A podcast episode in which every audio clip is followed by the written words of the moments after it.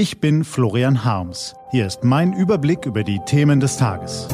T-Online Tagesanbruch. Was heute wichtig ist. Dienstag, 8. Dezember 2020. Nächste Corona-Stufe. Schärfer, härter, schneller. Gelesen von Axel Bäumling. Was war? Seit zehn Monaten diskutieren wir in Deutschland über dasselbe Thema. Corona hier, Corona da, mal dieser Aspekt, mal jener. Wir kennen die Zahlen der Infizierten und der Verstorbenen. Wir kennen die Hygieneregeln und die Appelle der Politiker. Aber sind wir dadurch auch gut informiert? Die Debatte verläuft unter wiederkehrenden Titeln.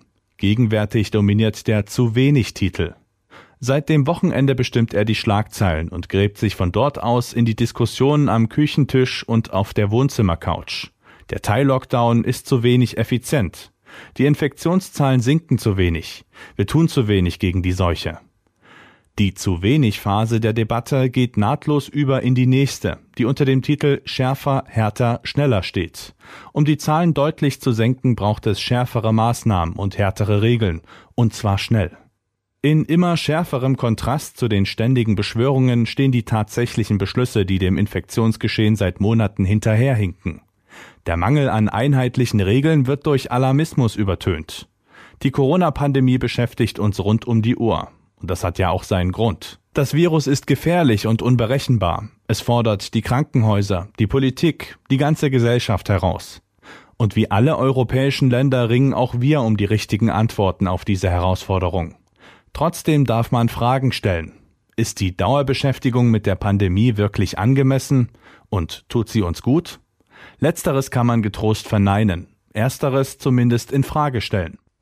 In diesen dunklen Dezembertagen wirken mehr Menschen als sonst in der Winterjahreshälfte trübsinnig, verschlossen, gereizt. So vielen ausgetickten Menschen wie in diesen Wochen ist Florian Harms noch nie begegnet. Am Bahnhof schreit ein Mann einen Polizisten an und spuckt ihm vor die Füße. Ein paar Meter weiter prügeln sich zwei Anzugträger. An der Supermarktkasse wird man angeherrscht, wenn die Maske nicht akkurat auf der Nase sitzt. In der Fußgängerzone springen Leute panisch zur Seite, geht man zu nah an ihnen vorbei. Sicher, das sind subjektive Eindrücke, die sich nicht verallgemeinern lassen. Aber Kollegen und Bekannte schildern ihm ähnliche Erlebnisse. Nicht nur das Gesundheitsrisiko, auch die Maßnahmen gegen das Gesundheitsrisiko infizieren unsere Gesellschaft. Zurück zur ersten Frage. Ist die permanente Beschäftigung mit Corona angemessen? Diese Krise hat historische Ausmaße, richtig. Und sie beeinträchtigt die meisten der 83 Millionen Bundesbürger auch richtig. Das Interesse an diesem Thema ist ungebrochen groß. Das sehen Journalisten beispielsweise an den Abrufzahlen ihrer Artikel. Nichts klickt mehr als Corona. Und Trump, aber der ist ja bald weg vom Fenster. Trotzdem bleibt ein Fragezeichen und es wird immer größer. Florian Harms ist nicht der Einzige, dem es auffällt. Gestern besuchte er eine Schule, um mit rund 70 Oberstufenschülern über die Rolle der Medien in der Corona-Krise zu diskutieren. Die jungen Leute waren aufgeweckt, neugierig und stellten viele gute Fragen. In welchen Medien bekommt man vertrauenswürdige Informationen, in welchen nicht? Woran erkennt man seriöse Medien und was genau machen sie anders als sogenannte alternative Medien? Warum nimmt die Corona-Berichterstattung in fast allen Medien so viel Raum ein? Andere Themen wie die Klimakrise oder der weltweite Hunger dagegen viel weniger. Warum werden in der Tagesschau immer gleich zu Anfang die Infektionszahlen genannt? Wird damit nicht Angst geschürt? Wird die Gefahr des Virus womöglich übertrieben und werden die gravierenden Folgen des Lockdowns für den Kulturbetrieb, für Selbstständige, Kinder und chronisch Kranke womöglich zu wenig beleuchtet? Klare Fragen, gute Fragen. Auf jede gibt es mehrere Antworten, je nachdem, welchen Blickwinkel man einnimmt.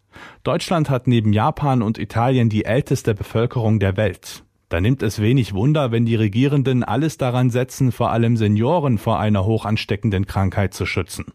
Aber gerade als junger Mensch kann man sich schon fragen, ob die Prioritäten der Politik gerecht gewichtet sind. Die perfekte Antwort auf die Corona-Herausforderung gibt es nicht. Und ebenso wenig gibt es Experten, die immer recht haben, weder in der Politik noch in den Medien noch unter Medizinern. Jeder erlebt diese Pandemie anders, und nicht jeder hält es in diesen Tagen kurz vor Weihnachten für eine gute Idee, von morgens bis abends über noch schärfere Corona-Regeln zu diskutieren. Es geschehen so viele andere bedeutsame Dinge in der Welt. In Zentralafrika und im Jemen bahnt sich die größte Hungerkatastrophe seit Jahrzehnten an. Der Kampf gegen die Klimakrise droht zu erlahmen. Immer mehr Leute leiden unter den Corona-Regeln. Die Konflikte in Familien nehmen zu. Da kann der Lockdown noch so Leid sein. Viele Menschen vereinsamen oder verfallen in Depression. Viele sind Opfer von Zudringlichkeiten oder Gewalt. All das und noch viel mehr sollte uns ebenfalls beschäftigen. Das bedeutet nicht, das Corona-Risiko zu ignorieren. Aber es sollte unseren Kopf nicht vollständig okkupieren. Und erst recht nicht unser Herz.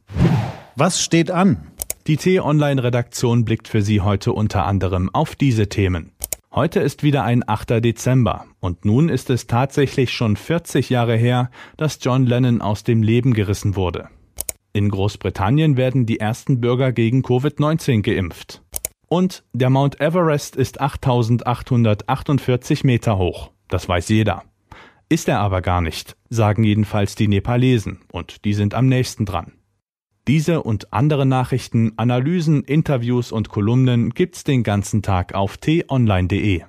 Das war der T-Online Tagesanbruch vom 8. Dezember 2020. Produziert vom Online-Radio- und Podcast-Anbieter Detektor FM. Immer um kurz nach sechs am Morgen zum Start in den Tag.